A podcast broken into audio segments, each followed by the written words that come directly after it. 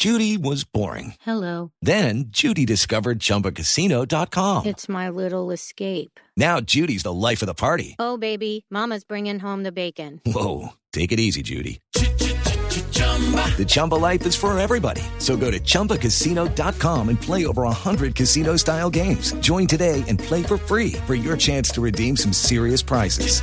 chumba ChumbaCasino.com. No purchase necessary. Void where prohibited by law. 18 plus terms and conditions apply. See website for details. La nueva alternativa. Este domingo en Encuentros Blue, percepción, revelación e inspiración para sanar y cambiar la vida de otros, equilibrio entre lo material, lo mental y lo espiritual y muy buena música en Encuentros Blue para vivir bien por Blue Radio y bluradio.com. La nueva alternativa. Este fin de semana largo en el Blue Jeans, el sábado hablaremos sobre los colegios que no dejan tareas, sus beneficios y los resultados académicos para los estudiantes. El domingo, ¿cuál es el único producto una y mil veces reutilizable? Un experto nos cuenta. Y el lunes festivo, la etiqueta en las redes sociales y toda la música y el entretenimiento en el Blue Jeans de Blue Radio. En Blue Jeans, todo este fin de semana por Blue Radio y bluradio.com. La nueva alternativa. Este martes juega mi selección Colombia. Y regresó Colombia líder este estadio donde cayó contra Inglaterra. En Francia 98 la pelota lo va manejando desde la mitad del terreno. Va saliendo Barrio. Barrio sobre por la banda izquierda. Ahí se viene Roger. Roger que no puede ingresar. Toca atrás para Luis Díaz. Díaz que quiere sacar el remate. Lo sacó. ¡Gol!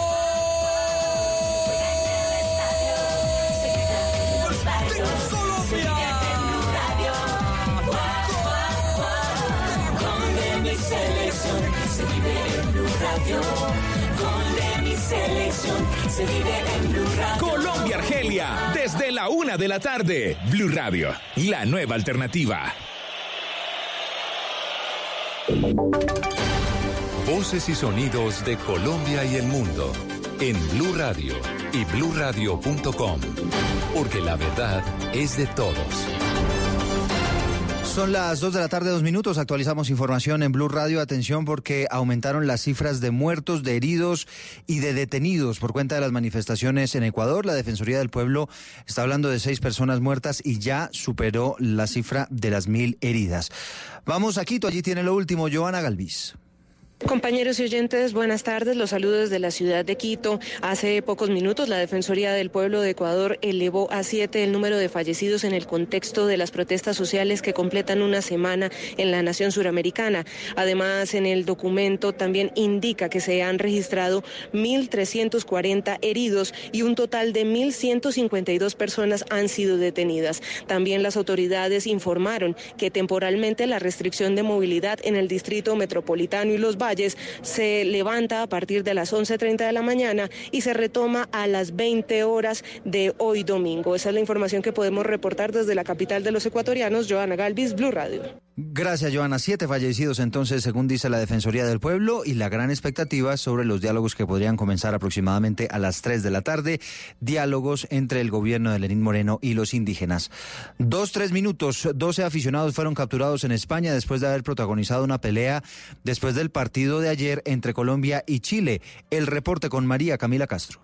La policía detuvo a seis aficionados por participar en una riña, a cinco por protagonizar altercados y una por amenazas a los miembros de los cuerpos de seguridad del Estado. Antes del encuentro internacional, la policía realizó nueve detenciones de seguidores colombianos, clara mayoría en el estadio y los alrededores por agredir a un hincha chileno. Además, antes del partido y durante el partido se levantaron cinco actas por tendencias de armas blancas con la intención de entrarlas al estadio, ocho por porte de sustancias estupefacientes y cuatro por invasión del césped y una por embriaguez. El encuentro entre ambas selecciones había sido declarado de alto riesgo, por lo que contó con un dispositivo policial especial para prevenir incidentes y mejorar la seguridad de los espectadores. María Camila Castro, Blue Radio. Y a propósito de aficionados al fútbol, un hincha de Millonarios murió a manos de seguidores del América de Cali después del partido de anoche en el Estadio El Campín de Bogotá. La noticia con Isabela Gómez. Eduardo, los hechos sucedieron anoche en la estación de Transmilenio de la Universidad Nacional en la carrera 30, donde cuatro hinchas del América de Cali agredieron con arma blanca a un joven de 25 años, hincha del Millonarios, que fue trasladado a un centro asistencial, donde minutos después falleció. Los agresores fueron retenidos por la policía. Por otro lado, en redes sociales circulan videos en donde hinchas del América de Cali pasan a la tribuna familiar después de terminado el partido anoche en el estadio El Campín. El hecho está siendo de denunciado por los hinchas del Millonarios que piden celeridad a la justicia en estos casos. Isabela Gómez Cordón, Blue Radio. Ay, la violencia en el fútbol. Gracias, Isabela. Hay una comunidad indígena venezolana que se asentó en una vía pública de Barranquilla y está viviendo un verdadero drama. ¿De qué se trata, Daniela Mora? A la intemperie y en condiciones infrahumanas permanecen desde hace tres meses cerca de 80 indígenas Yucpa bajo el puente de la Murillo con avenida Circunvalar en el sur de Barranquilla. En las últimas horas, esta comunidad proveniente de Venezuela ha decidido pedir ayuda a la administración distrital para retornar al vecino país, asegurando que desde las inundaciones registradas el pasado 3 de octubre en la serranía de Perijá, desconocen el paradero de sus familiares. Escuchemos la solicitud de una de las líderes de la comunidad indígena, Giovanna Romero. Por mi casa el río y yo quisiera saber cómo está mi esposo por allá. yo tengo coroto también allá, tengo animales allá, no sé qué es lo que está pasando ahorita porque no tengo comunicación con él. Mientras 39 niños y mujeres embarazadas viven en medio de basuras y escombros que a diario son arrojados en esta zona, hay quienes prefieren continuar en la ciudad debido a la crisis que enfrenta el vecino país. Desde Barranquilla, Daniela Mora Lozano, Blue Radio. Y el Bus Colombia llegó al municipio de Soacha, el Bus Colombia de Noticias Caracol y Blue Radio estuvo Uriel Rodríguez hablando con los ciudadanos previo a las elecciones de este próximo 27 de octubre. Uriel. Me demoró cinco horas eh, y yendo al trabajo y de regreso. Y eso que tiene que no coger doble transporte. Como si todos los días se tuviera que vivir una odisea, los habitantes de Soacha ya no aguantan más tener que pasar su vida entre largas esperas de transporte público para llegar a sus trabajos o lugares de estudio. Vivo con una hija que es discapacitada entonces toca ver por ella. Ella es doña María Ramírez, trabaja en Teusaquillo, en Bogotá, y por si fuera poco, después de pasar parte de su vida entre trancones y en buses que parecen latas de sardinas, más encima debe llegar a atender a su familia. ¿Qué momento tiene para descansar esta mujer de 60 años? Es cuando uno prácticamente es cabeza de familia, entonces le toca a uno para el Rincón del Lago los, la policía molesta mucho, no deja trabajar los carritos, no hay transporte. hay veces cuando las busetas vienen llenas, cogen los carritos de ahí. Bueno, al que suba ahorita como a la alcaldía, que nos colabore en ese sentido para nosotros contar con nuestros servicios. Y ese es el lamento de otros soachunos que cansados de promesas sin cumplirse, cada vez que hay elecciones, de a poco van perdiendo la esperanza de tener una vida digna. Rosas, astromelias, margaritas, pompones. O para que la señora Luz Marina Córdoba tenga un mejor camino cuando va al casco urbano a vender sus flores. 40, 50 minutos. Caminando. Caminando, sí, señor. El Bus Colombia de Noticias Caracol y Blue Radio continúa su recorrido por las principales ciudades del país. Desde Soacha, en Cundinamarca, Uriel Rodríguez Silva, Blue Radio. Ese tema de la movilidad sí que será definitivo en Bogotá, pero también allí en el municipio de Soacha. Gracias, Uriel. Y hablamos de deportes. Estamos en mitad de tiempo. Camilo está jugando Colombia, la selección Colombia sub-23, un partido amistoso frente a Perú. Así es, Eduardo, el partido es previo al preolímpico que se jugará en enero. Un gol de Kevin Quevedo al minuto 35, jugador de la Alianza Lima. Eh, hace ganador al conjunto peruano. El conjunto colombiano en la portería eh, en este momento está con Kevin Mier. Los defensas son Herrera, Terán Paz y Angulo. En el medio campo está Valanta, Gudelo, Sinisterra y Benedetti. Y adelante el figurón Casierra y el delantero Angulo. Le cuento además que hoy se jugarán cinco partidos de la fecha 17 de la Liga Profesional de Fútbol. La equidad recibe en el Estadio de Techo en este momento. Con el Once Caldas inició a las 2 de la tarde, van siete minutos del primer tiempo. En Magdalena juega la Unión frente al Envigado a las 4 y 30 con transmisión de Blue Radio. Juega Nacional frente a Río Negro. Jaguares de Córdoba, Independiente Medellín juegan a las 6 de la tarde y cierra la jornada dominical Cúcuta Deportivo recibiendo a Patriotas de Boyacá. Noticias contra reloj en Blue Radio. Y estamos atentos porque la aerolínea Avianca ha reconocido que hoy nuevamente están teniendo cancelaciones y demoras de vuelos hacia Quito, hacia la capital ecuatoriana, por cuenta de la difícil situación de orden público en el vecino país. Y hay noticia que está en desarrollo. Las tropas del ejército sirio se están movilizando en, al norte del país y se disponen a controlar las localidades dominadas por las fuerzas kurdas en medio de la ofensiva que Turquía está desarrollando en esos territorios. Ampliación de todas estas noticias en blurradio.com. No se muevan porque ya viene Mesa Blue. Lo invitamos a un encuentro con la magia de la naturaleza, con un legado natural que debemos proteger. Especiales Caracol presenta El Sendero de la Anaconda, un encuentro con la Amazonía colombiana. Mañana a las 9 de la noche, Caracol Televisión. Rica harina, rica harina, rica harina, es la que me fascina. De las mejores cosechas del más puro trigo importado, traemos a su mesa Rica Harina, la harina fortificada con vitaminas B1, B2, hierro, niacina, ácido fólico y todos los nutrientes que hacen las delicias de sus platos preferidos. Trabajamos pensando en usted. Nada nos emociona más que ver a un colombiano triunfando y esa pasión no nos cabe en el pecho, cantando con el alma cada gol de nuestra selección y poniendo a soñar a las nuevas generaciones. 50 años transmitiendo emociones y lo mejor aún está por verse. Tú nos ves, Caracol TV. Lo invitamos a un encuentro con la magia de la naturaleza, con un legado natural que debemos proteger. Especiales Caracol presenta El Sendero de la Anaconda, un encuentro con la Amazonía colombiana. Mañana a las 9 de la noche, Caracol Televisión. Esta es Blue Radio.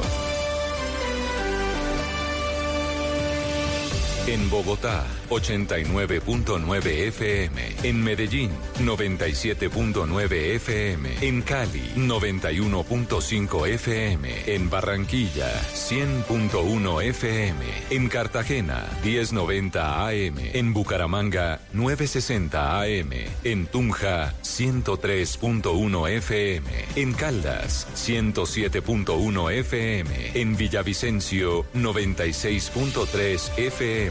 En Armenia y el norte del Valle, 94.1 FM. En Neiva, 103.1 FM. Y en Córdoba, 96.0 FM. También en bluradio.com. En Facebook, Blue Radio Colombia. A través de Twitter en arroba Blue Radio Co. Y en la señal de TDT.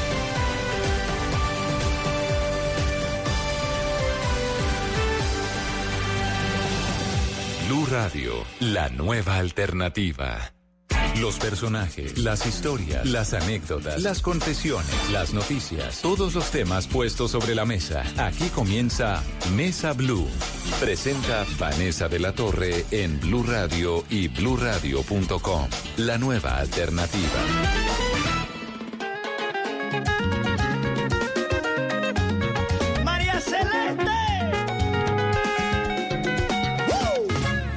Será que soy adicto a ella? ¿Será por su boca? ¿Será por sus cejas? ¿O por ese cuerpazo que tiene que cuando lo miro el reflejo me deja? ¿Por qué será que soy adicto a ella? ¿Será por la forma tan rica que besa?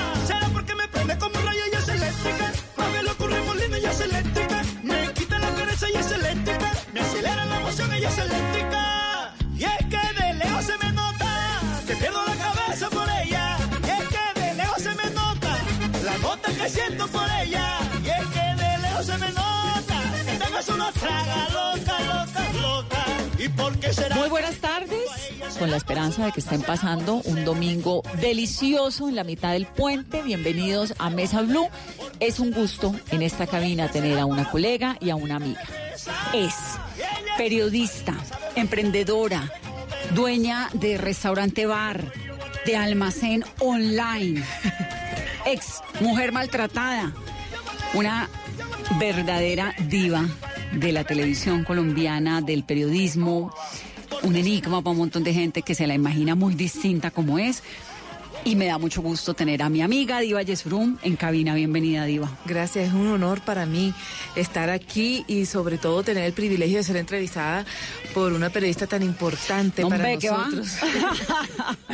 No, Diva feliz. barranquillera, ¿no? Honrada, sí, barranquillerísima. Barranquillerísima de familia por los dos lados, barranquillera. Eh, todavía después de 19 años de estar viviendo acá, todavía no, no me acostumbro a la changua, no me acostumbro al frío, todavía no me acostumbro a muchas cosas. Pero también es de 19 años. Valledupar, un poco. Mi corazón pertenece a Valledupar, soy ciudadana, eh, ciudadana ilustre de Valledupar y eso es un, un honor para mí tan grande saber que yo voy al valle del cacique Upar y la gente me considera allá ya por decreto oficial hija de Valledupar, feliz, encantadísima. Diva, cuando digo que usted es un enigma grande, pues es verdad. Yo he tenido la, la gran fortuna de ser amiga suya desde hace muchos años y la conozco desde el día cero, pues, de la vida. Pero la gente se la imagina muy distinta. ¿Cómo no? Esa, esa diva debe ser chismosísima. No, esa diva debe ser súper mala clase. Esa diva, ¿por qué? Bueno, porque es que la gente eh, tiene en su imaginario una cosa de las personas que trabajan en televisión. Primero creen que por el hecho de tú trabajar en la caja mágica eh, estás blindado contra el dolor, eres millonario. Creen que tu vida es perfecta y resulta que no. Y la gente eh, se hace juicios de acuerdo a lo que ve o de acuerdo a, a lo que piensa y siente y lo da por cierto. Yo soy una persona muy, muy distinta a lo que todo el mundo cree. Es que usted despierta unos amores muy profundos, pero también unas molestias muy profundas, porque sí. No, es que esta vieja, pero perdón, conózcala. ¿Por qué? Porque Eh, esos extremos. La verdad es que las personas que me aman me idolatran y creen que soy la Virgen María con un micrófono en la mano. Incluida yo. Y el que me odia quiere coger una mini Uzi y asesinarme. Eh, son personas que, que tal vez no están acostumbrados a que alguien les hable tan de frente. Por eso cuando a mí me preguntan, ¿cómo te parece algo? Dije, si me estás preguntando, te voy a responder, me parece esto y esto y esto. Yo no tengo pelos en la lengua para decir las cosas. A mí que realmente me dice, ay, la chismosa de la televisión. A mí me importa un carajo la vida de las personas. ¿Pero usted es chismosa? No, yo trabajé en un programa de chismes, pero nunca me metí en un solo problema por programa de chismes. Yo trabajé para hacerle un equilibrio a la gente que estaba ahí, eh, para, digamos, para hacer un aporte periodístico a la red. Estuve un año y luego me fui. Pero Tal vez porque ha entrevistado a tanta gente importante en su vida, desde Leonardo DiCaprio, bueno, hasta J Balvin, porque además tiene un libro sobre Marvel, La vida no es un collar de perlas, porque además ha asesorado a Caracol Televisión en novelas como Rafael Orozco, El ídolo, Amor de Cartaval, tarde lo conocí, digamos, porque hace parte de verdad como del alma de la farándula colombiana. Exacto. Por ahí pasa la cosa. Lo que pasa es que la gente cree que yo me sé la vida de los famosos Mm. por chisme y no porque realmente estoy viviendo paso a paso con ellos. ¿Cómo no saber, por ejemplo, la vida de J Balvin si lo tuve en mi escritorio pidiéndome ayuda para sacar su primer video? ¿Cómo? Cuénteme no- eso, ¿cómo fue? Ay, más lindo, bello, bello. Él era bien gordito. Él era gordito y todavía tenía pelo y pues estaba sonando y su papá iba también a mi oficina y en ese momento él trabajaba con Héctor Contreras eh, y fueron a- allá y nos pidieron ayuda y nosotros lo ¿Y usted ayudamos. trabajaba en dónde? Acá. Allá en Caracol. Y también en Porque RCN. usted trabajó en RCN en- una época, luego dejó de trabajar en RCN, volvió a RCN, luego a Caracol. Yo empecé en RCN. En Barranquilla. Me- sí, me fui para TV Hoy, me devolví a RCN, me quedé por todo, por todo, 12 años. Estando en RCN, me llama Caracol, me vengo para Caracol y, Y ya. acá me quedé. Y acá me quedé. Y lo de J Balvin fue estando acá. Sí, Caracol. claro, estando aquí en Caracol, pero muchos, J Balvin, cuando Maluma, cuando llegó, yo viste Maluma, ¿qué? ¿Este quién es? Eh, eh, lo mismo, por ejemplo, a la hora de trabajar con Tom Cruise, con Leonardo DiCaprio, con Anne Hathaway, Andy García, Dwayne Johnson, la famosa Roca. eh, ¿Cómo con- conoció a toda esa gente? ¿En Bueno, entrevistas o en qué? En entrevistas. Tú los conoces porque cuando tú eh, cu- cubres periodismo de entretenimiento, ellos son noticia. Porque lanzan películas, porque lanzan canción, porque por X o Y motivo son celebridades. Y tú vas a cubrir su evento, ya sea su tour mundial, ya sea el lanzamiento de su película o lo que sea. La vez pasada yo me pasé una semana entera en el verano de Sony y nos llevaron a nueve ganadoras de premios Oscar. Claro. Entonces estuvimos ahí con todos ellos y tú estás una semana en el Hotel Ritz con nueve con nueve celebridades. Entonces tú te levantas y estás desayunando y ahí está, por ejemplo, un Edward Norton mm, nadando y sale, hola, buenos días, y tú, hola, Edward Norton. ¿Sí me entiendes? O sea, estás ahí y ¿Es así de compartes. guapo como parece? Sí, es guapo como parece. ¿Y Leonardo DiCaprio? Bellísimo, tiene la piel de durazno que tú y yo, por mucho barro que nos echemos en la cara, nos va a costar trabajo. O sea, él es bellísimo. Tom Cruise no es el enano que todo el mundo cree. Lo que pasa es que es un tipo que mide como 1,72 y las mujeres que le gustan son altísimas. Entonces, Nicole claro, Kidman, que fue tan alta. Claro, y. Katie Holmes, Katie Holmes, altísima. Katie. Holmes, flaquísima. ¿Pero es tan guapo también? Sí, muy guapo, muy lindo, muy querido. Dwayne Johnson es una cosa absurda. ¿Cuál es Dwayne Johnson? La Roca. Ah, ok. La Roca, que recientemente hizo Guardianes de la Bahía, que hizo Rápido y Furioso, el grandote, así, que ha sido campeón mundial eh, muchas veces. ¿Qué pasó entonces con J Balvin? Iba a su oficina con su papá cuando Eh. él quería comenzar a ser cantante. ¿A que usted lo apoyara o a qué? Como todos los artistas. Claro. Como todos los artistas. Es que en su momento Álvaro era el representante de él y después iba con eh, Héctor Contreras. Es normal a llevar sus videos y a saludar y nosotros yo me acuerdo que los ayudábamos y él, oye mira, vamos a hacer la sección de, vamos a hacer la sección de entretenimiento desde tal parte, te esperamos, te esperamos. Y usted iba. Y yo iba precisamente, yo iba precisamente, ay Dios mío, ¿qué es este, este teléfono? Estoy tratando de apagarlo y lo que hace es que se prende y estoy en plena entrevista, a favor, no molestar. Entonces yo iba precisamente con él y lo invitaba y él ¿Se asistía. le paró bolas lo Sí. suficiente? Sí, pero un día lo veté. Y lo regañé mucho. ¿Por qué? Porque imagínate tú, para luego te cuento. Resulta que él iba a lanzar una canción, yo no me acuerdo cuál era. No era mega famoso. Y entonces me dice, ay, Diva, ayúdame, no sé qué tal. Y dije, listo, te voy a ayudar, vamos a hacer una cosa. Su lanzamiento iba a ser en un lugar súper exclusivo en Bogotá. Venía de Medellín y todo. Yo dije, voy a sacar la sección del noticiero. Y te la voy a poner ahí. Me acuerdo que era Adriana Tono presentando. Para que tú te presentes ahí con tus bailarines, hagas el show y digas que es el lanzamiento exclusivo de todo, no sé qué, tal, tal, tal. Listo, perfecto, lo cuadramos, pedimos microondas, eh, satélite, fuimos Cámaras, con satélite, dos cámaras, Adriana Tono ahí vestida súper de gala, vestido de cola y todo, y nunca llegó. No. Nunca llegó porque lo cogió un trancón. No puede ser. Yo me puse muy brava con él, porque Pues entonces claro. la tono como una loca ahí hablando en un lugar que la gente no entendía. Claro, y ya viene J Balvin y nunca llega. Y son claro. tres minutos de un noticiero. Y Darío Fernando Patiño más contento. director. No, uno dándose la pelea además Y por yo, eso. Darío, lo que pasa es que J Balvin es que iba a sacar el que va, es que, es que, es que, o sea, más o menos. ¿Y hoy en día mantiene esa amistad? Ay, más lindo, claro. Yo, por ejemplo, yo lo felicito. Oye, te felicito, qué chévere tal cosa. Y la vez pasada estaba en el concierto en Barranquilla este año. Y, me, y también en Valledupar. Y le dije, me encantó. Oye, ¿qué, ¿qué fue lo que más te gustó? ¿Cómo es que le dice? ¿Cómo? José. Josecito, sí. Josecito, Sí, José. porque alguna vez eh, tuve la fortuna de trabajar con Diva en Mañanas Blue, teníamos programa juntas. Y, ¿qué hubo, José? Y yo, ¿y esta por qué le dice José a J Balvin? claro, porque son esas amistades que nacen desde... Desde hace tiempo. Desde, hace, mucho. tiempo. y así mismo mucho. fue con Juanes, con Carlos Vives, con Sofía Vergara, con Shakira. Eh, ha sido maravilloso, ha sido maravilloso poder tener contacto con tantas estrellas, ver nacer a tantos grandes personajes del mundo del entretenimiento y ser testigo de sus triunfos, de sus fracasos, de sus luchas. Por ejemplo, eh, de ver cuando, saber cuando Silvestre Dangón cambi- cambiaba empanadas por canciones y hoy en día es una mega estrella que toca tocarle el camerino para ver si lo atiende a uno. no, mentira. La vez pasada me invitó a, a Miami a estar en su concierto en el American Airlines Arena y me sentí tan contenta Es porque no es un bien. colombiano que le canta a los colombianos, es un colombiano que le canta a Latinoamérica. Entonces él decía, ¿dónde está la gente de Ecuador? Y yo, a mí no me cabían los ojos ese concierto. Y la gente de Ecuador, ¡guau! Y Guatemala, ¡guau! O sea, era Latinoamérica.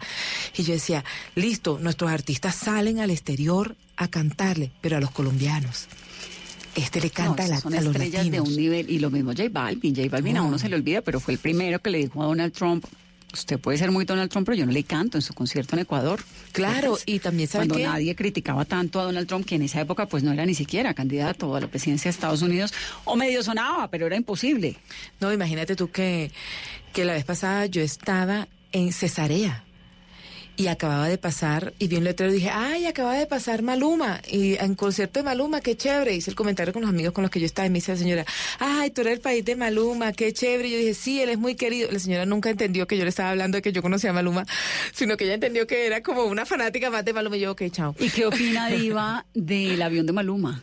De ese comentario que hizo en estos días, que lloró cuando vio su primer avión y no sé qué. Claro, esa es una emoción muy grande porque Maluma era un muchacho que llegó acá y con, como se dice prácticamente con una mano adelante y una atrás apoyada por su tía Judy y su papá fue el que le abrió las puertas de la casa. Su papá son, eh, pues estaban separados y entonces el papá aquí eh, en Bogotá y entonces Maluma tocaba las puertas y le decían que no y este muchachito que cree que por bonito va a venir acá y le ha demostrado que sí, que, que tiene un atractivo, pero también tiene un talento muy grande y un Muy carisma con maravilloso. Madonna. Claro, y, y no, no solamente con Madonna, todos los art- a mí me dijo Don Omar, Don Omar, me dijo, oye Diva, yo quiero cantar con Maluma. ¿Qué hago?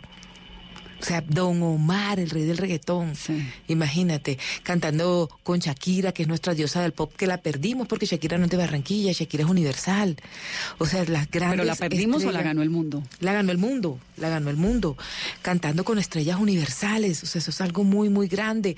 Tam- me, me sentí muy emocionada, como te digo, también cuando Silvestre compró su avión y verle la firma Silvestre Dangón en el avión, yo decía, wow, Dios mío, ¿por qué no me diste voz, me diste con micrófono en la mano entrevistar?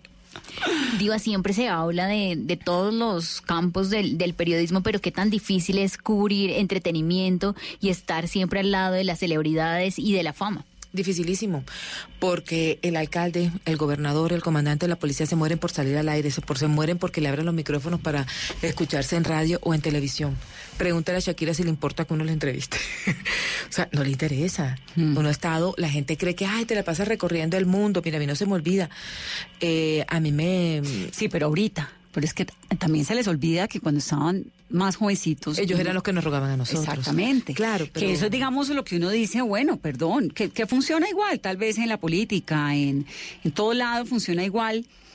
Mm, Distinto el entretenimiento porque los políticos sí o sí necesitan cada vez en cuando a los micrófonos y la prensa a ellos, pues es una relación innegablemente muy unida. Pero a los artistas casi que se les suele olvidar que en algún momento te llevaron el DVD en la mano y te dijeron, mira, y uno hizo el favor de entrevistarlos, ¿no? Cuando ellos no los conoce la persona, tú eres su ídolo. Cuando no los conoce nadie. Cuando ya son conocidos y más o menos están a nivel, tú eres su amigo. Cuando ellos son una celebridad, tú eres un fastidio. Así de sencillo. ¿Así de crueles? Así de crueles. Y así de cruel es este medio. Claro. ¿Usted cómo ha hecho para sobrevivir tanto tiempo, para reinventarse siempre? Porque uno siempre está hablando de Valle Sorum, siempre tiene un proyecto, no se cansa. Vale, lo que pasa es que toca retroalimentarse y toca buscar la plata, porque ¿qué más hace uno? Este, toca ser trabajadora y aprender de los golpes y aprovechar y aprender a mirar la vida a tu favor, por muy malo que sean las cosas. Entonces, cuando algo malo te pasa, hombre, tú aprovecha eso malo para que te dé un aprendizaje y para que te ayude a crecer, porque tú tienes derecho a equivocarte, pero no a repetir error. Entonces, Viva, usted es una gran estrella y es sin duda la periodista de entretenimiento más importante que hay en Colombia, de lejos. En un mundo en el que la estética es fundamental. Usted, con, pues sus competencias son eh, Andrea Serna, ¿no? Sí. Laura Cuña, pues que no quisiera yo jamás en la vida tener que compartir en nada con Andrea Serna. ¿Cómo hizo? Porque usted es una mujer brillante, interesantísima, chéverísima, pero en un momento en el que estaba de tú a tú tenía 20 kilos de más encima. Sí, la verdad te voy a contar. Uno, yo nunca me he sentido una mujer fea y el hecho de tener que los demás no te hace una mujer fea o una mujer bonita. Para nada, de acuerdo, pero es un mundo cruel. Sí, ok, pero ¿sabes una cosa? Tener kilos de más es un defecto, pero tener kilos de menos también. Y no hay mejor aderezo que la carne sobre el hueso. Entonces, cuando tú vas por la calle, el hombre mira más a la carnudita que a la flaquita. Lástima, pero es verdad.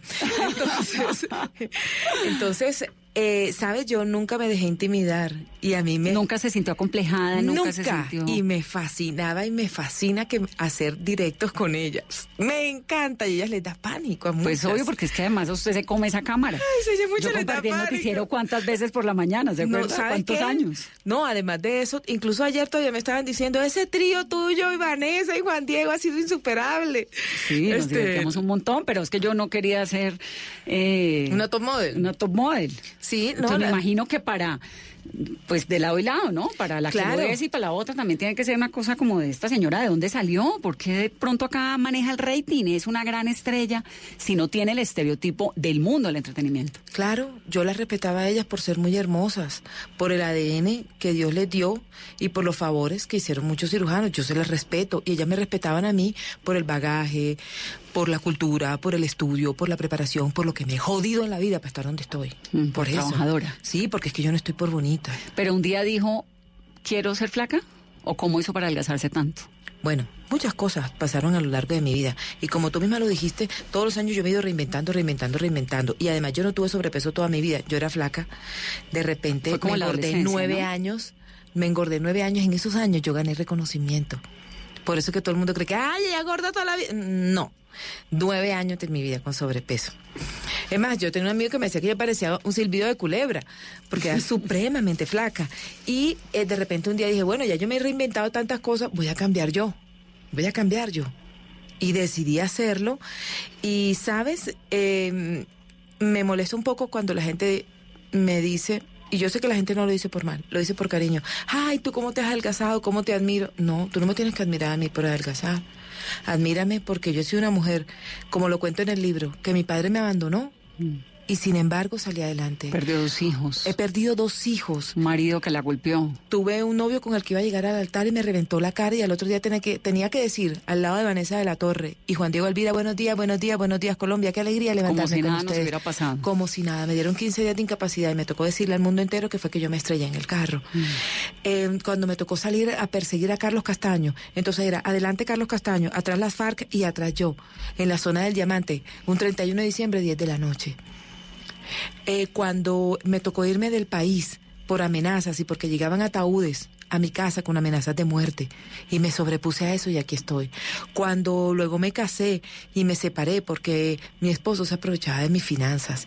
Eh, porque he tenido muchos inconvenientes a lo largo de mi vida y porque nada me ha derrotado y porque soy una mujer como cualquiera que ustedes ven en la calle, pero que ha trabajado por los sueños, que me falta mucho por hacer, claro, que podría ser mucho más bonita, claro, que puedo estar mucho No, más no puede ser preparada, más bonita, obvio. No, no le cabe más. tan bella, que puedo ser mucho mejor en muchos aspectos, obvio, obvio, obvio que sí. Pero que también me he superado mucho, porque yo era para que me hubiera quedado en Telecaribe sin que tener, sin que trabajar en Telecaribe fuera algo malo, pero que yo me hubiera podido quedar en Telecaribe, me hubiera quedar en Radio Tapita, me hubiera podido quedar en cualquier cosa y no, decidí apostarle eh, sin saber, sin saber hasta dónde podía llegar. Y, y te voy a confesar algo, eh, hay un, hay un logro que yo no he podido hacer, que es trabajar en Estados Unidos y he tenido cuatro oportunidades y las cuatro veces no se me han dado. Emilio Estefa me propuso empleo y bueno, Bueno, iba para Telemundo alguna vez, ¿no? me para- propusieron ser la productora ejecutiva de Al Rojo Vivo eh, co- y ser jefe de María Celeste Arraraz. Lo recuerdo me perfectamente. Propusieron, me propusieron reemplazar o sea, ser el reemplazo de Joan Rivers, porque en Univision me llamaron y me dijeron, tú eres la presentadora revelación de Latinoamérica. Aunque las cosas no se dieron, el hecho de que te hayan llamado por teléfono y te hayan dicho, tú eres la presentadora revelación de Latinoamérica, teniendo mujeres enfrente de ti, que han pasado por reinados, por pasarelas y con kilos de menos. ¿Y eso es por qué, Me toteo de la risa. ¿Por qué? Porque no, le di- no me dio miedo ser yo misma. Yo que tengo una escuela de, de presentación, es un, es, es un centro en el- de, de presentadores en que le enseñamos a la gente a De presentar. formación. De formación, sí. Siempre le digo lo mismo. El día que ustedes sepan que ustedes no están para imitar a Vanessa de la Torre, para imitar a Mónica Jaramillo, para imitar a Carolina Cruz, sino que ustedes sean ustedes mismos ante la cámara, ese día van a cambiar. Porque si quieren a Vanessa de la Torre, contratan a Vanessa de la Torre. Claro. Porque si Sí, quieren le toca uno Cruz, ser auténtico. Te toca ser auténtico. Y, y, y fui Y meterle auténtica. un montón de cosas a la cabeza y a la vida todo el tiempo. Decidí ser Ahí- auténtica. Ahí usted pone fotos en, en Instagram. ¿Cuántos millones de seguidores tiene en Instagram? Un millón, un millón y pico. Un millón y pico. Y se manda unas fotos montada a caballo, en vestido de baño, como si fueran Paro Grisales. Cuando sale con la foto parada en la playa, como si fuera Michelle Bunker, o sea. Bueno, de Y la pronto- gente le dice diva. Y hay unos que le aplauden y otros que no. ¿A usted le tiene sin cuidado lo que opina el mundo de usted o le importa, le afecta Porque a todas nos pasa, ¿no? A mí, yo tengo bloqueada. Lo que pasa es que yo bloqueo todo. Yo bloqueo todo. Diva, tienes horquilla bloqueada. No la leo. No. es que, porque, Vanessa. Yo no me doy cuenta de los insultos por una razón sencilla. Y eso me lo enseñó Arely Senado. Bloqueo todas las palabras. Fea, mala clase, Ah, yo mermelada, también. no sé qué. Entonces no los leo, no me doy cuenta. Sí, claro, pero mira, a mí sí me importa, claro que me importa lo que piensen de mí. Pero tú no, tú no me invitas a comer para que yo te diga a ti, Vanessa, la pasta te quedó inmunda. Claro. No, tú me invitas a mí para compartir yo un rato en tu casa, divertirme, cargar a tus niñas, aguantarme a tu hija aquí jalándome el pelo, a la Y otra tomarnos un ta, ta. Tú se toma un whiskycito, la otra se toma un escucha vinito. Eh, Lo que pongan, ¿sí me entiendes? Entonces, el Instagram Hemos es pasado fines de semana maravillosos. El Instagram es la el Instagram es la hoja de vida de uno, es la casa de uno. Ven, disfruta y comparto contigo esta foto como para que estés diciendo, mira, me dio rabia una cosa esta semana.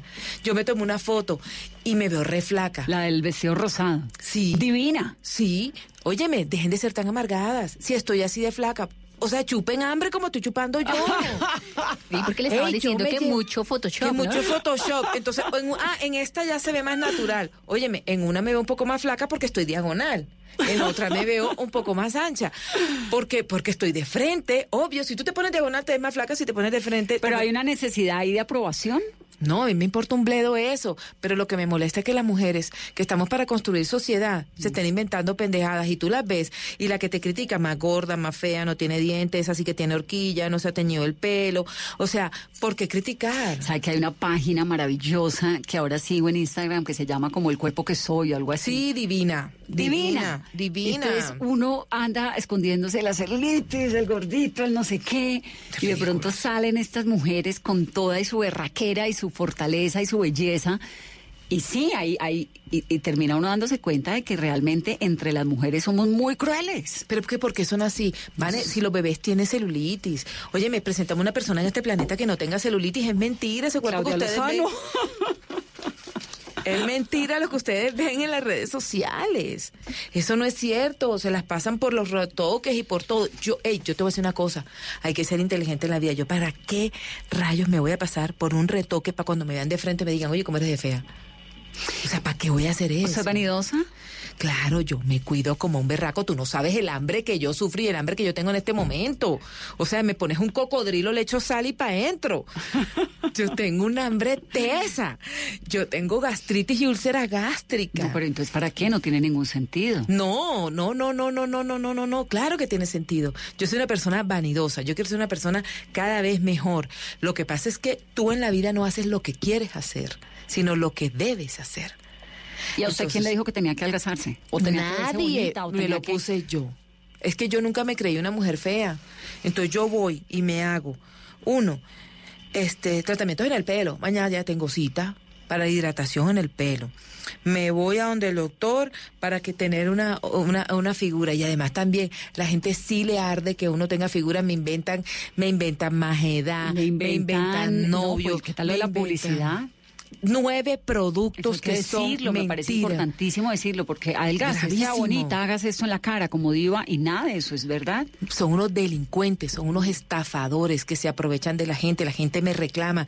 Tú deja de estar jugando con los sueños de las personas. eso no tiene nada que ver con Yo no eso. tengo nada que ver con eso y hay nueve productos en el mercado diciendo, así como yo adelgacé, yo tenía traumas, ni tenía traumas ni nada, adelgacé porque quise cuando me quiero engordar, me quiero engordar. ¿Qué fue lo que pasó con su papá, diva? Bueno, mi padre era un hombre supremamente guapo, eh, se casó con mi mamá, y, pero era muy bandido, muy sinvergüenza. La primera, la primera cosa en la que ese hombre me falló a mí fue que yo no estaba para nacer el día que yo nací. Él no estaba. No, a usted. Yo no debía nacer el 18 de junio. Yo tenía que nacer en julio y mi papá obligó a mi madre a que adelantara el parto porque él se tenía que ir a comprarle una casa a la moza. Ay, no puede ser. Entonces yo nací el 18 de junio, yo no tenía por qué nacer ese día y ese hombre me falló en eso, fue infiel muchas veces. Hay una hay una anécdota que yo cuento ahí que me dolió mucho. En el libro. Sí, y de- mira, yo estaba en el colegio, yo estaba chiquitica en el colegio y entonces él, no sé por qué razón, no sé, no sé, no sé, el transporte escolar no me recogió y él me llevó. Pero él vivía con su mamá. Sí, claro, hasta ahí todavía no se habían hermano. separado. Yo tengo tres hermanos. Sí. Entonces ellos no se habían separado todavía. Y resulta que, ah, no, la perla es que mi papá y mi mamá se separaron un 22 de diciembre, ¿no? Y mi hermano nació un 2 de enero. O sea, linda esa Navidad. Pero bueno, entonces eh, me dijo, bueno, yo le dije, tú me vas a recoger en la tarde. Y me dijo, sí, yo te recojo. Y nunca se presentó. Nunca ¿Y usted llegó. tenía cuántos años? Cinco. Fui la última niña en el colegio y yo sentí que el tiempo fue eterno. Entonces, eh, yo me imagino que tuvo que ser a la media hora, a los 40 minutos, o a los 20 minutos, porque Barranquilla todo lo que da la vuelta. Entonces mi mamá llegó por mí y me recogió y ese día yo me di cuenta que mi mamá sería la única persona en el mundo que nunca me ha fallado y a hoy todavía mi mamá nunca me ha fallado. No, se pegó unos viajes divinos con ella, Entonces, se va, sí. estuvo en Israel hace poco, en México, ¿no? Esa mujer le he cumplido todos los sueños a sus 78 años. La descarada esa llega de Israel y me dice, oye, nena, ¿será que me puedes cambiar el tiquete porque me quiero ir a las fiestas de San Pedro? Y yo, ven acá, o sea, calienta casa. 78. Has estado en Miami, en Orlando, en Israel, en Palestina, en, en Jordania, en seis meses y te quieres ir para las fiestas de San Pedro y tienes 78 años, calienta casa. ¿Y cómo se desliga emocionalmente de su papá? Él se desligó solo. ¿Se fue? Eh, mi papá y mi mamá se separaron. Mi mamá le dijo, yo no te quiero ver más. Y él fue tan obediente que nunca más lo volvimos a ver. ¿Nunca lo volvió a ver? No. Y te voy a contar una cosa que no cuento en el libro. Un día estoy en el en el sepelio de X persona y fuimos mi mamá, mi- mi mis dos hermanos y yo. Y estamos, dos de mis hermanos y yo. Y estamos en el sepelio y cuando de pronto miramos para abajo y decía Orlando Yesurún. Y nosotros nos asustamos porque Orlando Yesurún se llama mi hermano. A nosotros se nos había olvidado que era que mi papá también se llamaba Orlando. ¿Y se murió? Mi papá se murió, sí. Mi papá se murió con la moza al lado. Y entonces... eh, No se dice moza, se dice la otra señora. Bueno, sí. La vecina, la, La, la amiga, la señora, amiga. la dama de compañía. Todo el mundo tiene enamorar, derecho a enamorarse un montón de veces, ¿no? En la Sí, vida. pero no abandones a tus hijos. A usted lo que le duele es eso. Mí, sí, él tiene derecho a hacer su vida y a lo mejor ese era el amor de su vida. Perfecto, excelente. Pero no se te olvide que tú tienes un hijo que, faltando un mes para nacer. No se te olvide que tu hijo necesitaba pañales. Que si no fuera por la familia de mi mamá, nosotros no hubiéramos podido sobrevivir y seguir en los mejores colegios de Barranquilla, en las mejores universidades. Se le olvidó eso. Mi papá, eso no, eso sí lo cuento también en el libro. Bueno, no, pero te termino lo de la, lo de la, Lo la lo de- tumba. lo de la tumba. Estábamos parados encima de la tumba de mi papá. Y no sabían. Y no sabíamos. El susto de nosotros era que esa, esa tumba se llamaba como mi hermano y que mira, se llama como tú dices. O sea que es nuestro papá. Y era mi papá. ¿Y lo dejó de ver desde qué edad? Em, los primeros años él, él aparecía esporádicamente, incluso él mintió porque él sufría del corazón. Y entonces él se, se declaró una persona impedida para trabajar, para no poder darnos plata a nosotros. Y decía, pero yo para qué necesitan plata, yo le dejé una casa de 600 metros cuadrados, con eso es suficiente y la familia de mi mujer lo ayuda. O sea, tú no tienes que pagar colegio, agua, luz, Era una familia acomodada. Claro, sí, claro. Era una casa de 600 metros cuadrados, teníamos enorme. dos carros, nosotros teníamos los mejores colegios de Barranquilla. Mi mamá, por supuesto, mujer de la época, no trabajaba en ese momento. Y de pronto, mi mamá, cansada del mocedío, de las damas de compañía, mi mamá le dijo, ¿y sabes qué? O sea, vete. Vete ya de la casa porque no soporto más esto. Y se fue y, y vino a conocer a mi hermano dos meses después de que mi hermano nació. Eso no se hace. Diva, eh, ¿de qué manera esa relación tan traumática de su papá y su mamá, ese abandono del papá, marcó la manera como usted se relaciona con los hombres? Tuvo un novio que pues le pegó. Cuando ¿no? faltaba poco por un Para ataque de celos, cuando faltaba poco para casarse. Se, se divorció, digamos, ha tenido unas relaciones amorosas complejas, pero ¿de qué manera esa relación traumática la marcó? Mucho, mucho, mucho. Yo soy una persona eh, que, digamos, que soy muy estricta en mis relaciones con los hombres. Cuando me digo estricta es que, o sea, yo no le aguanto los cachos a un hombre, porque yo le digo a una persona, yo ya sufrí lo suficiente. Yo no te tengo por qué soportar a ti ni maltrato, ni gritos, Mm. Ni insultos, ni plantadas, ni te llamo a las cinco. Y no te llamo. Y no te llamo, estaba ocupado. O sea, esos cuentos yo no me los como. Que ah, yo soy hombre, entonces yo puedo tener un desliz por ahí porque tú. Pero es que eso yo- es muy vallenatero. La cultura vallenata, pues... Eso es muy de no- todo, no estoy pero- hablando mal de nadie, pero todos los vallenateros que, que hemos entrevistado aquí nos cuentan esas historias y yo todos los regalos digo, ¿pero qué es eso? Claro, ellos son así, ellos son así, pero el colombiano es infiel por, por naturaleza. Por naturaleza. Lo que pasa es que el costeño, como es más espontáneo, lo dice. Claro. En cambio, el del interior se lo calla. Pero todo eso es un cacherío que hay aquí, una cosa más espantosa. Entonces, el hombre que llega a mi vida siempre le digo, si vienes, ven a hacerme feliz. Y si no, ni llegues. Entonces, en ese sentido, yo sí soy muy, muy estricta con eso. Y sabes, yo ni le abro las puertas de la casa a cualquier persona, ni las puertas de mi corazón a cualquier persona. Yo soy alguien que tengo, conozco a medio universo, pero tengo muy pocos amigos de verdad del corazón. Por ejemplo, tú, yo te amo, te quiero y te adoro. Yo no te estoy jodiendo todo el día. No, pero cuando nos vemos, no nos calla nadie. mutua, Claro. un respeto muy profundo. Claro, mutuo respeto, cariño, admiración, tantas cosas. Eh, yo saludo a tu mamá con cariño, yo cojo a tus peladitas que son hermosas, te las piropeo siempre, eh, todo, ¿me entiendes? Eh, me, me he vuelto una persona muy no quiero decir la palabra que no soy tolerante, pero sí, sí me gusta que me respeten. Y yo considero que mi padre no me respetó y no nos respetó a nosotros como hijos ni a mi mamá. Entonces el hombre que llega a mi vida sí tiene que respetarnos, claro. Y la mamá, ¿cómo superó ese desamor con los hijos tan chiquitos? Mi mamá más boba nunca más se volvió a enamorar. Y yo le digo, niña, tú sí eres de malas porque no tienes punto referente en el sexo. Ella no sabe si mi papá era, era, era buen amante o no. El único hombre, qué huesazo. Qué huesazo. ¿Y por qué no volvió a enamorarse? No, porque mi mamá se dedicó a criarnos a nosotros, a sacarnos adelante y quedó tan desilusionada del amor que mi papá le dicen el difunto y no se había muerto. Mi papá era tan sinvergüenza, ¿ve? Que decía que él, a las mujeres cuando se las iba a levantar, le decía, lo que pasa es que mi, mi esposa es cuadraplégica, anda en silla de ruedas. Ento- y tenemos ¿Ese era el cuatro que hijos. Ese era el cuento que echaba. Y tenemos cuatro hijos. Entonces, ¿yo cómo la voy a dejar a ella? Él está muerto y mi mamá todavía sigue caminando. Ay, no puede O ser. sea, bailando festival no, festival. esa mujer es una sinvergüenza. Vamos a hacer una pausa rápidamente. Estamos hablando con Diva Yesurum, que está estrenando libro. Cuénteme el nombre, cuénteme un poquito más. Se llama Sé una diva empoderada. Si yo pude, tú puedes. Volvemos en breve.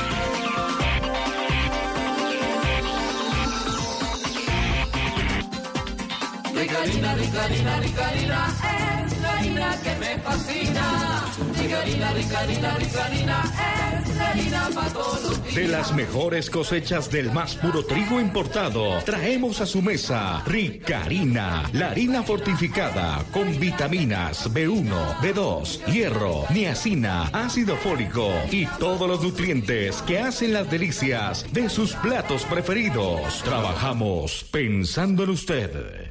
Lo invitamos a un encuentro con la magia de la naturaleza, con un legado natural que debemos proteger. Especiales Caracol presenta El Sendero de la Anaconda, un encuentro con la Amazonía colombiana. Mañana a las 9 de la noche. Caracol Televisión. Ricarina, Ricarina, Ricarina, es la harina que me fascina. Ricarina, Ricarina, Ricarina, es la harina para. De las mejores cosechas del más puro trigo importado, traemos a su mesa Ricarina, la harina fortificada con vitaminas B1, B2, hierro, niacina, ácido fólico y todos los nutrientes que hacen las delicias de sus platos preferidos. Trabajamos pensando en usted. Una diva empoderada. Si yo puedo, tú puedes. Así se llama el libro de Diva Yesurún en una foto divina, ella con su sonrisa. Diva, dígame una cosa. Todo este cuento que le echan a uno, que hay que aprender a reírse, que hay que aprender a posar, que usted tiene un ángulo mejor que el otro, que no sé qué, ¿todo eso es verdad? Hombre, tú sí tienes que aprender a posar, tú no te vas a sentar a jorobar. Pégese al micrófono. Ay, sí, verdad. Después de esta viejera se me No- olvida no que estamos que hablarle al micrófono. No estamos en la sala como nos regañaban a nosotros al aire. Eh, claro que tienes que aprender a posar, obvio, obvio. O sea, uno tiene un lado por el que se ve mejor que el otro, un ángulo. No, no, no, yo no creo en eso, pero sí tienes que aprender a tener una postura, una tiene que aprender a tener una postura correcta para presentar. Pero usted cómo va, se lo digo porque a mí me pasa, yo presento y a mí se me olvida si me estoy, estoy despelucada, estoy bien peinada, si tengo, no, se me olvida. Vamos. ¿Cómo Mm. yo se- sé. Sí, cómo se concentra uno en que tiene que verse bonito, el pelo bien arreglado, meter la barriga, pararse y hablar al mismo tiempo, no bueno, se puede. lo primero que tú tienes que hacer es lo siguiente. Tú te arreglas lo mejor que puedes. Entonces tú, antes de salir al aire, tú te miras en el espejo y dices, bueno, esta es mi mejor versión, ya me olvido de quién Que eso soy físicamente. para una fiesta, ¿no? Claro, claro, esta es mi mejor versión. Ya de aquí no me hago nada más porque mejor me pudro. Entonces, listo, te olvidas de quién eres tú físicamente.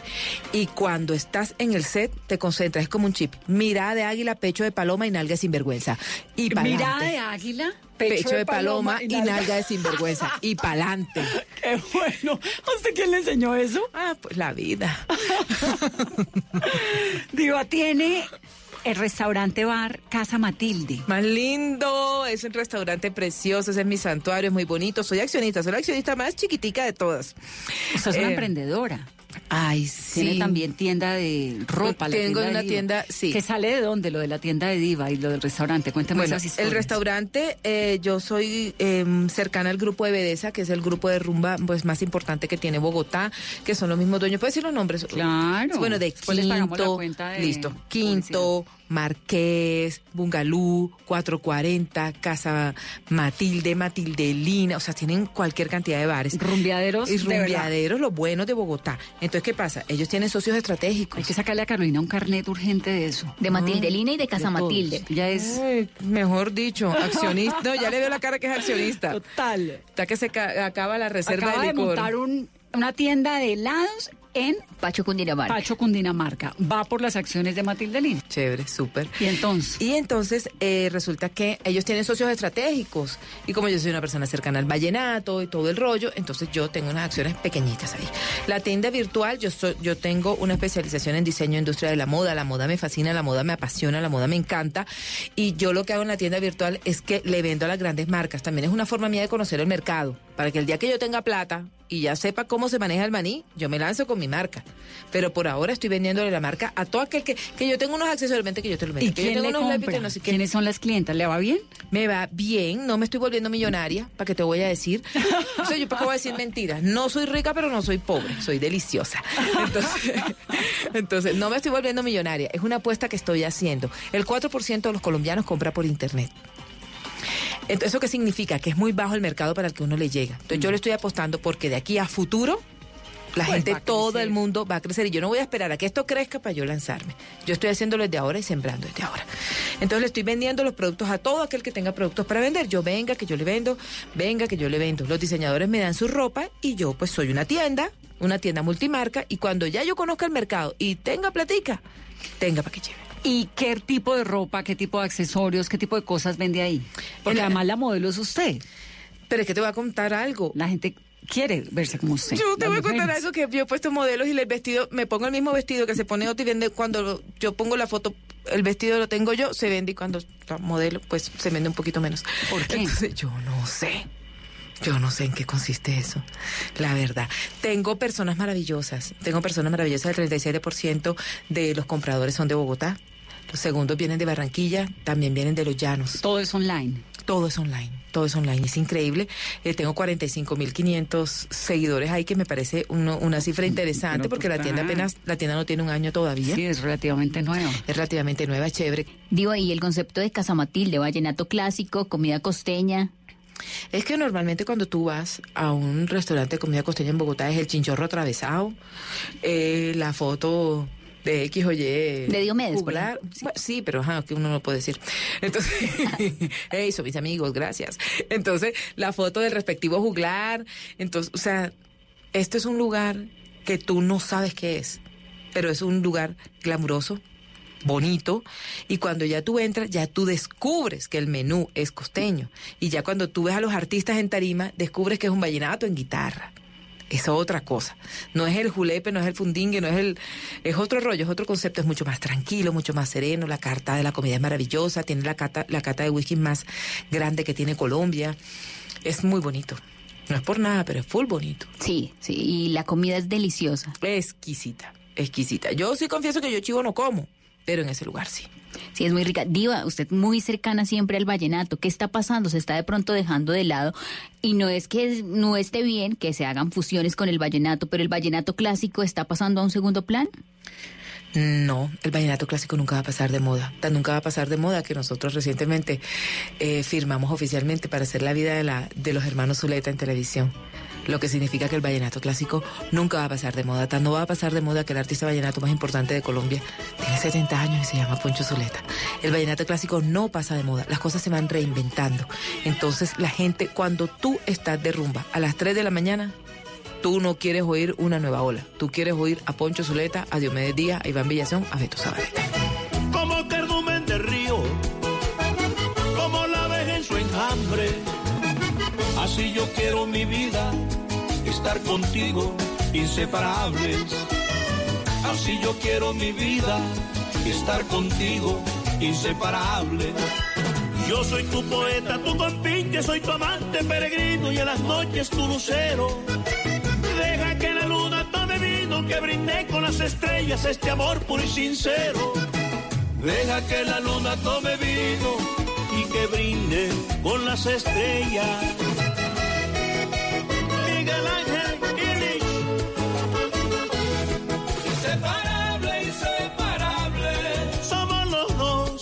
Inseparables.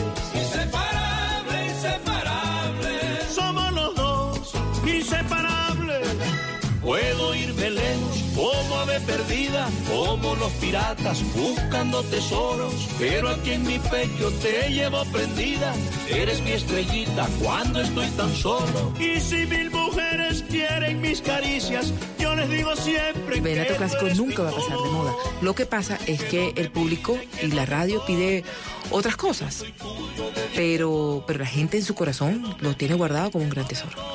Diva, en su libro, ¿qué otra de las anécdotas eh, más tristes que ha tenido en su vida y cómo lograr uno superarse después de caer tantas veces? Bueno, mira, eh, hay muchas anécdotas tristes, pero también hay muchas anécdotas que, te ayudan a crecer como persona. Yo, por ejemplo, fui víctima de acoso, digamos, sexual por parte de un director que yo tenía cuando yo trabajaba en Barranquilla. Y eh, como no le paraba bolas a ese hombre tan bello que era, eh, se volvió acoso laboral y me estaba afectando psicológicamente en muchos aspectos. Ahí también cuento la historia de la barriga de trapos. ¿Te acuerdas, Liliana Cáceres, cuando se metió todo ese pocotón de trapos y dijo que tenía ocho hijos? La gente no sabe que la, una, éramos dos periodistas los que estábamos ahí y los dos periodistas fuimos los que descubrimos que todo eso era mentira. Cuando se hace la ecografía, descubren que que todo, toda esa barriga estaba llena de trapos, la van a sacar para llevarla al Hospital Mental de Barranquilla y el reportero le quita la toalla con la que ella se estaba tapando y nosotros sacamos esa exclusiva. La gente no sabe eso, por ejemplo. Eh, vamos eh, también a contar cuando yo pertenecía al periodismo de orden público y me tocó, por ejemplo, ver tantas matanzas, ver tantos asesinatos, tantos secuestros, liberaciones de personas, eh, contar cómo a mí me tocaba en la universidad porque yo empecé a trabajar en primer semestre en los medios de comunicación, por eso yo, la gente cree que yo soy mucho mayor de lo que yo soy, pero es que realmente yo dejé el lápiz en noviembre y en febrero estaba trabajando en RCN como periodista. Entonces, eh, mm, cuento la historia de la manera como yo, siendo una estudiante, salía a los grandes descubrimientos de Barranquilla y mis profesores eran mis enfrentados. Entonces yo, profesor, ¿puedo salir? ¿Para dónde va? "Mm, eh, mm, mm, eh, mm, voy a hacer el cubrimiento. ¿De qué? Bueno, me estaba chiviando el profesor. Entonces, eh, era complicado, era complicado. Eh, cuento una de las anécdotas que más me duele a mí, que fue la manera como asesinaron a mi mejor amigo por orden de Timochenko, que él era, primero estuvo en el ejército y luego se pasó Pero a él la estuvo marina. también secuestrado, ¿no? Sí, primero estuvo en el ejército y luego estuvo en la marina. Estando en la marina, era el líder de su grupo y lo secuestraron y lo asesinaron junto con siete personas, incluyendo el ex gobernador de Antioquia. Y, eh, y bueno, fue muy triste. Y ver hoy en día crecer a sus hijos sin él, duro, doloroso. Su hijito no lo conoció, porque a él lo secuestran cuando su mujer estaba, su esposa estaba embarazada del bebé. Entonces es, es bien complicado. Eh, cuento la manera como pude superar la tusa. ¿Cómo se supera una tusa, Diva? Bueno, afortunadamente Dios me quiere mucho y mi mejor amigo es terapeuta. Vive en Europa. Entonces cuando me pasa lo que me pasa con este hombre, yo empaco maletas y me voy para Europa. Pedí vacaciones aquí y me fui. Y allá empezamos a hacer una serie de terapias y fuimos a terapias grupales y todo. Y, y afortunadamente salí de eso, porque es que la gente no puede entender por qué razón eh, te vuelves más débil cuando te golpea la persona que está a tu lado. Y es que te está golpe no te está golpeando cualquier persona. Te está golpeando la persona que tú amas. La persona con la que tú has construido sueños. Con la que tú piensas tener un futuro. La persona a la que tú le has apostado tu vida. Esa es la persona que te golpea. Te golpea, te traiciona, te humilla, te maltrata. Y en algún momento tú llegas a pensar, yo me merezco esto. Fue por culpa mía. Uno a veces empieza a sentirse culpable. Claro, claro, claro. ¿Y cómo, cómo logra uno volver a creer en los hombres y en el amor? Bueno, eh, te invito a que leas el libro. si yo pude, tú puedes. Sé una diva empoderada. Es un libro de intermedio, editores, El Círculo. Diva, gracias por estar en Mesa Blue. Bueno, muchas gracias, muchas gracias a ustedes porque por haberme tenido en cuenta, por escucharme, por eh, entender la sensibilidad de una mujer que lo único que quiere es eh, decirle al mundo que la vida sí tiene problemas, la vida sí tiene inconvenientes, pero que sí se sale de eso. Si yo pude, tú puedes. Ser una diva empoderada. Diva, gracias. Usted sabe que a mí me encanta siempre hablar tenerla, escucharla, pasear con usted, hemos dicho todo contigo. Gracias por estar aquí en Mesa Blue. Ustedes que tengan un muy feliz resto de domingo, un puente delicioso. Mañana en la noche tenemos Mesa Blue de Puentes a las 8 de la noche. Nos escuchamos entonces. Y ojo, porque el martes hay una gran noticia. Mesa Blue en vivo. Feliz de estar con ustedes. Mi admiración para todos. Vanessa, te amo con mi alma. Siente con tu mano lo que siento. Es tan irreal que esta te va a gustar. Y es verdad que no he sido un santo y tampoco el peor. Si he sido un mujeriego es por falta de amor. Pero eso con tus brazos se podría cambiar. Y yo quiero vivir bailando la vida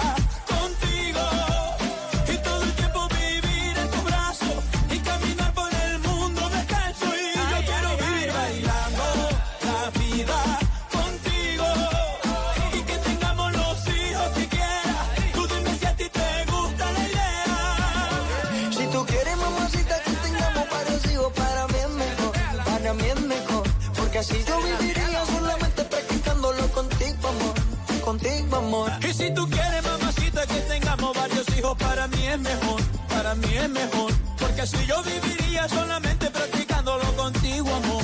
Contigo, amor. Vamos a la práctica, no seas tímida. Quiero conocerte en la intimidad. Hagámoslo muy lento, despacio. Con tu caricia quiero llegar al espacio. Soy tu sugar daddy y tú eres mi mami. Por todas las vistas sonaremos un safari. Algo exótico, erótico. Prometo va a ser magnífico. Y vámonos de fuga donde nadie nos vea. Que nos vamos por humita.